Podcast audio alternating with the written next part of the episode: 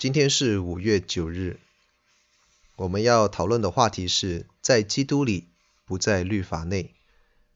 经文在加拉太书第三章二十一到二十九节，在第二十一到二十五节里面讲到，律法有存在的价值吗？既然律法不能叫我们称义，那为什么要有律法呢？律法之约。和应许之约并非是对立的，乃是各有功效。律法虽然未曾显出叫人得救的功能，但是律法的设立目的是为了让罪显明，并且把所有的人都圈在罪里面，证明人是不能够脱离罪的。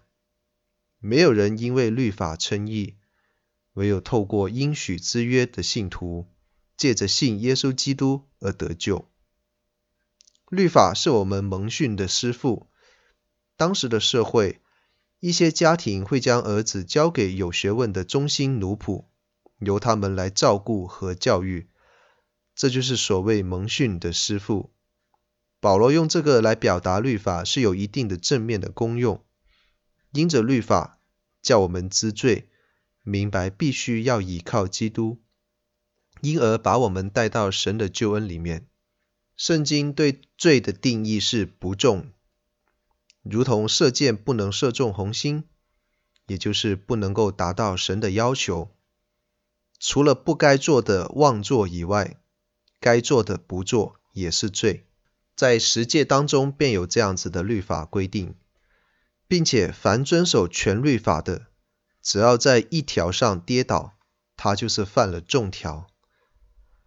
在第二十六到二十九节讲到得着神儿子的恩典，我们因为信得着神儿女的权柄和身份，这是我们最大的福分。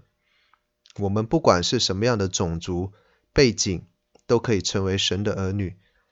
条件就是我们愿意接受神的恩典，信而受洗，归入基督，就能承受神所应许的福。成为神应许亚伯拉罕的后裔，并神的儿女，将来可以承受神所预备的产业，这就是永恒的救恩。